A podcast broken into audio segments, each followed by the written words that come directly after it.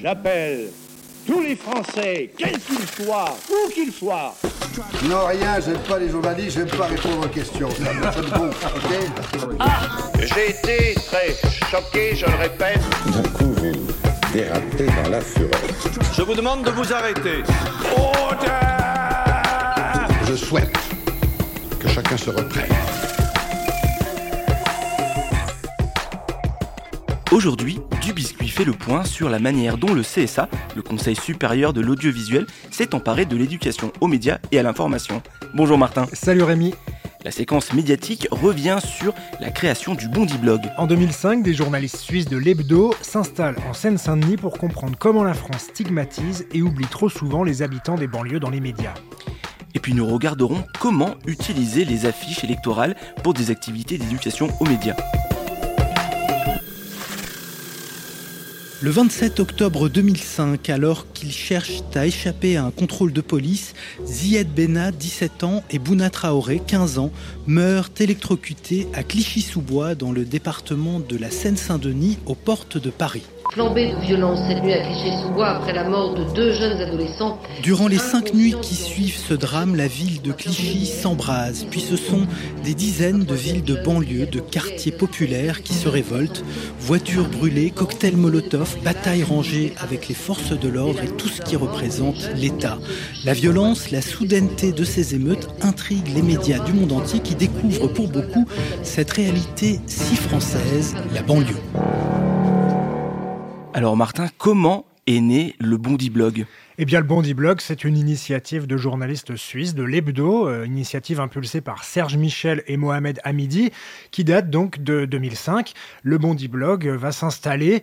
Les journalistes vont, euh, pour essayer de décrypter euh, ce qu'est la banlieue, pourquoi on n'en parle pas dans les médias, qui sont ses habitants et pourquoi cette banlieue s'est enflammée à partir de novembre 2005. Ces journalistes vont s'installer carrément sur place. Alors quel message la création du Bondi Blog a envoyé à la profession? Eh bien, un message euh, plutôt euh, positif et négatif. Du côté positif, c'est de dire euh, il faut revenir sur le terrain, il faut aller dans ces espaces-là pour découvrir ce que les gens ont à dire et euh, pour aussi casser les images, les clichés, les stéréotypes. On en parle de la banlieue dans les médias français, surtout dans l'audiovisuel, à travers le prisme de la violence, des émeutes, des jeunes au chômage ou des jeunes qui font des théories du complot ou des fausses informations. On continue encore de, stigmatiser cela. Et, et l'autre message pour la profession, c'est de dire mais pourquoi on n'en parlait pas avant? Ils sont où les gens issus de la diversité dans les médias? Ils sont où euh, les représentants des banlieues sur nos plateaux télé, à l'antenne, dans les journaux? Euh, Ça, c'est quelque chose qui va marquer la profession et qui va euh, engendrer une réflexion sur euh, la diversité dans les médias. Et encore à l'heure actuelle, hein, il n'y a euh, pas assez de diversité dans les médias français, qu'on soit issu euh, de parents venus du Maghreb, de parents venus d'Afrique, d'Asie, mais aussi qu'on soit une personne handicapée, par exemple, euh, c'est difficile de penser encore à l'heure actuelle dans les médias que le journal de 20 heures peut être présenté euh, par une personne en situation de handicap euh, ou autre. Donc il y avait vraiment ce double regard et il a fallu que ce soit des journalistes suisses qui viennent un peu mettre les pieds dans le plat pour nous expliquer ça. Alors quelles sont les activités du Bondi Blog? Le Bondi Blog, il va permettre à une rédaction de travailler comme des journalistes. Le Bondi Blog, il va produire des reportages, produire de la réflexion avec toujours une qualité journalistique importante. Et puis le Bondi Blog, il a mis euh, en place pas mal d'activités liées à l'éducation aux médias et à l'information. Déjà, il y a des masterclass. Donc là, on a des journalistes qui viennent expliquer leurs pratiques. C'est très varié. Vous les retrouvez en ligne sur le site du Bondi Blog. On apprend énormément de choses grâce à ces grands témoins qui viennent nous livrer euh, leurs recettes. Le Bondi Blog, il fait aussi des ateliers d'éducation aux médias et à l'information, euh, notamment à Reims avec des classes de collège, de lycée, pour les initier euh, au monde du journalisme. Et puis, il y a également la prépa, prépa Bondi Blog, avec le SJ Lille. Et là, ça concerne une prépa égalité des chances qui a été lancée en 2009 sous la houlette de, Nordine Nabili. Là, on va, euh, pour des étudiants boursiers, les préparer pour passer des concours euh, des écoles de journalisme de Lille et euh, aussi des autres écoles. Donc pas mal de choses qu'on retrouve sur toute l'actualité bah, sur le blog, blog qui a été quand même élu blog politique de l'année en 2009.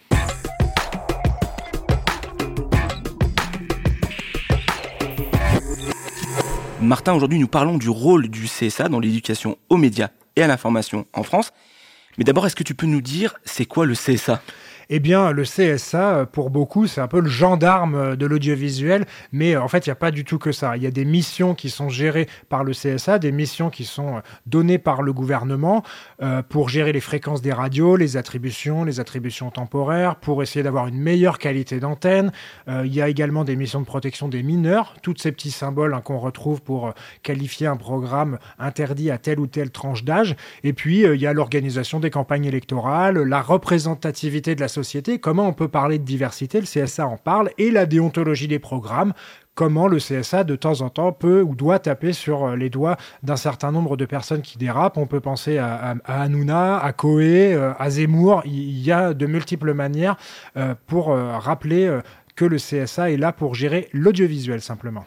Alors quelle est la composition de ce conseil? On parle souvent de nomination politique. Et oui, et là on a raison, puisque le président du CSA est nommé par le président de la République et les six autres membres du premier collège sont nommés par les présidents du Sénat et de l'Assemblée nationale. Donc évidemment, il y a de la politique à l'heure actuelle. C'est Roch-Olivier Mestre qui est président du CSA, on ne peut pas le nier, hein. il y a un rôle politique. Après, on, va pouvoir s'attacher, nous, à regarder si euh, les directives politiques sont appliquées directement ou si euh, il y a le filtre du CSA qui permet à la fois de parler de diversité, d'éducation aux médias, de protection des mineurs, et qu'on n'est pas forcément dans une injonction de nomination, notamment euh, des directions hein, de ces grands groupes. Qui va diriger l'audiovisuel public? Euh, Est-ce que c'est une nomination politique ou non? Le CSA a un rôle politique, mais en fonction des, sujets, eh bien, euh, celui-ci s'efface petit à petit. En tout cas, c'est à chacun d'essayer de voir comment ce rôle politique est pris en compte. Et alors, comment le CSA traite-t-il cette question de l'éducation aux médias et à l'information? On est allé poser la question à Roch-Olivier Mestre, son président. L'éducation aux médias, c'est une question qui est tout à fait centrale. Pourquoi? Simplement parce qu'on constate, et c'est un vrai sujet de préoccupation, que la confiance des Français avec les médias, avec leurs médias, j'allais dire, s'est altérée. Les Français sont en doute, les Français se méfient de leur information.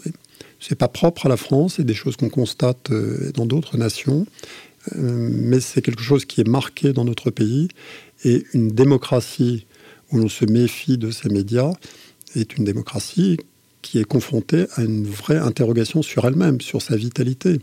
la formation, on le sait bien, c'est un des outils de la, de la démocratie. Donc nous avons le devoir, chacun, là où nous nous trouvons, de rétablir ce lien de confiance. Ça intéresse bien évidemment les rédactions de journalistes, et elles sont toutes en réflexion, en initiative pour euh, mieux répondre à ces questions, mieux répondre aux attentes, euh, avoir une information plus proche, euh, avoir une information plus vérifiée. Mais ça concerne aussi l'éducation nationale, bien évidemment, qui a une mission d'éducation et d'élévation de notre jeunesse pour apprendre l'utilisation des outils de façon pertinente, apprendre à décrypter une information, développer l'esprit critique euh, pour devenir demain des citoyens euh, bien, informés. Ça nous concerne, nous aussi, naturellement, le Conseil supérieur de l'audiovisuel. Et à chacun de mes déplacements en région, je rencontre les rectorats, je rencontre les acteurs des, médias, pour que chacun, là où nous sommes, avec nos moyens, nous posions une petite brique supplémentaire pour rétablir ce lien de confiance entre les Français et, euh, et les médias. C'est un enjeu de société très important pour nous. On l'a bien compris par la voix du président Roch-Olivier Mestre que le CSA est proche quand même des ambitions hein, du gouvernement. En interne, il y a quelqu'un qui s'occupe de l'éducation aux médias et à l'information, c'est Carole Bien-Aimé Bess. Nous, on a décidé d'aborder l'éducation aux médias selon trois axes. Donc le premier, c'est l'éducation aux médias et à l'information. Donc c'est une présentation de l'univers audiovisuel, euh, les enjeux de représentation médiatique, les questions d'égalité, le pluralisme euh, le droit et les libertés, c'est-à-dire euh, la liberté d'expression euh, et les questions de régulation. Donc effectivement, on retrouve des thématiques qui sont très importantes aujourd'hui, avec effectivement les réseaux sociaux omniprésents, qui font que les gens sont enfermés dans une communauté. On est de plus en plus dans une société fragmentée. Et effectivement, toutes ces thématiques sont importantes car effectivement, euh, aujourd'hui, euh, euh, il y a un véritable enjeu de démocratie et les thématiques que je viens d'évoquer permettent effectivement de répondre et de rééquilibrer ce qui veut se passer sur les réseaux sociaux. Après avoir vu un premier axe de développement, Carole Bien-Aimé-Bess nous présente les deux autres pistes de réflexion. Le deuxième axe, c'est l'éducation par les médias. Donc c'est la mise en valeur des actions menées par les chaînes de télévision et de radio en matière d'éducation, les ressources pédagogiques qu'elles peuvent euh, mettre en ligne sur leur site web. Et ils sont nombreux. Il y a également l'éducation par l'usage des médias, donc encourager le milieu scolaire à développer des web radios, des web TV bien sûr. Et ça, nous travaillons beaucoup avec les différentes académies en région euh, et euh, tous les CTA, donc euh, les, les, CSA locaux, qui permettent aussi de relayer en région en intégrant à chaque fois la diversité de chacune des régions de France pour toucher le, plus, le plus de monde. Sachant que l'éducation aux médias ne concerne pas uniquement les mineurs et les jeunes, elle concerne beaucoup les seniors, car les seniors ont beaucoup de temps, euh, et elles sont de plus en plus agiles d'un point de vue numérique et ce sont elles qui relaient le plus ces personnes euh, de fausses informations. Donc on s'est aperçu qu'effectivement l'éducation aux médias euh, devait aussi être une, matière qui devait être diffusée aussi aux plus âgés. Et de ce point de vue-là, la radio est un moyen formidable de pouvoir toucher tout le monde.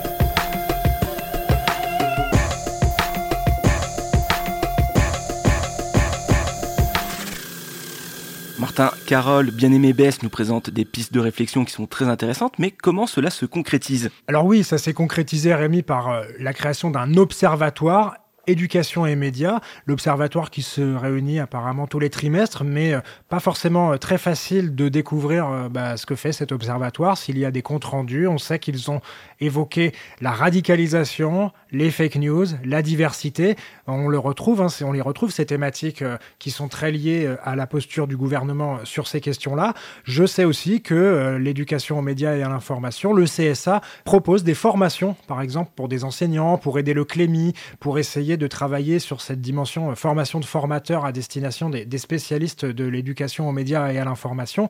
Mais il faut rappeler, Rémi, que l'éducation aux médias et à l'information, euh, ça fait partie d'une direction qui est éducation, protection des publics, cohésion sociale. Donc euh, il y a un petit peu tout qui se mélange, la protection de l'enfance, la promotion de la langue française, la santé publique, le respect des droits des femmes, de la dignité des personnes, la représentation de la diversité de la société française, l'accessibilité, le handicap. Donc on a rassemblé tout ça pour parler d'éducation aux médias, on a peut-être besoin euh, d'éclaircir encore un peu plus les choses pour que le grand public puisse mieux comprendre, encore une fois, le rôle et les impacts que peuvent avoir les décisions prises par le CSA en matière d'éducation aux médias et à l'information. Martin, tu voulais terminer sur les élections et plus précisément les affiches électorales. Oui, en période électorale, vous le savez, euh, la presse, notamment la PQR, hein, la presse quotidienne régionale, euh, aime beaucoup les périodes électorales, les municipales, les régionales, etc. Il y, a, il y a beaucoup de public qui est intéressé pour lire la presse. La France aime la politique, donc on aime en discuter. Et euh, pour animer des ateliers, pour euh, changer un petit peu, on peut euh, se pencher sur les différentes affiches électorales. Hein. On va les découvrir en ligne, on peut en télécharger, on peut les diffuser, les montrer pour permettre au public de comprendre bah, que finalement on retrouve parfois les mêmes slogans qui reviennent périodiquement. Et ce qui est rigolo, c'est que parfois ils ont même changé de bord politique. Hein. Euh, je prends cet exemple, l'affiche de 1965 de François Mitterrand. François Mitterrand, un président jeune pour une France moderne. Euh, l'affiche, elle est en noir et blanc, il est en costume cravate au premier plan. Derrière, on voit un champ avec des sillons qui montre que la France est encore agricole, mais il y a aussi un pylône électrique et dans le fond des usines qui, qui, qui fument comme ça. Donc on sait qu'il va s'appuyer, le, le, candidat François Mitterrand, sur euh, cette puissance agricole, puissance industrielle de la France. Euh, quelques années plus tard, vous le savez, ça deviendra la force tranquille. Euh, François Mitterrand, mm. un petit village qu'on va retrouver aussi dans la génération de Nicolas Sarkozy, puisqu'on a la France forte, avec derrière, on avait aussi ce paysage. les logos sont intéressants à étudier, les photos sont intéressantes à étudier. Rappelez-vous cette photo de Jean-Marie Le Pen en 2002 sans lunettes, un peu penché, souriant. On aurait vraiment dit un grand-père. C'était Le Pen président, il n'y avait rien d'autre. Euh, on a plein de discussions qu'on peut euh, euh, provoquer avec cela et surtout ça nous rappelle et ça nous ramène à des époques que parfois on connaît pas et lorsqu'on rencontre un membre du public qui a voté pour François Mitterrand, pour Valéry Giscard d'Estaing, pour Alain Poher, etc. C'est assez rigolo, ça provoque de belles discussions. En tout cas, rien ne se perd. Et non. C'est la fin de cet nouvel épisode du Biscuit. Merci de nous avoir écoutés. On vous rappelle que vous pouvez le retrouver ainsi que tous les autres sur le site lechantier.radio. Et avec Matin, on se retrouve très vite pour un nouvel épisode du Biscuit. Oui, dans une semaine. Salut à tous.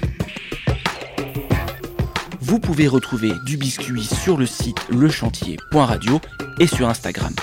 N'hésitez pas à liker, partager et à nous attribuer plein d'étoiles sur Apple Podcast.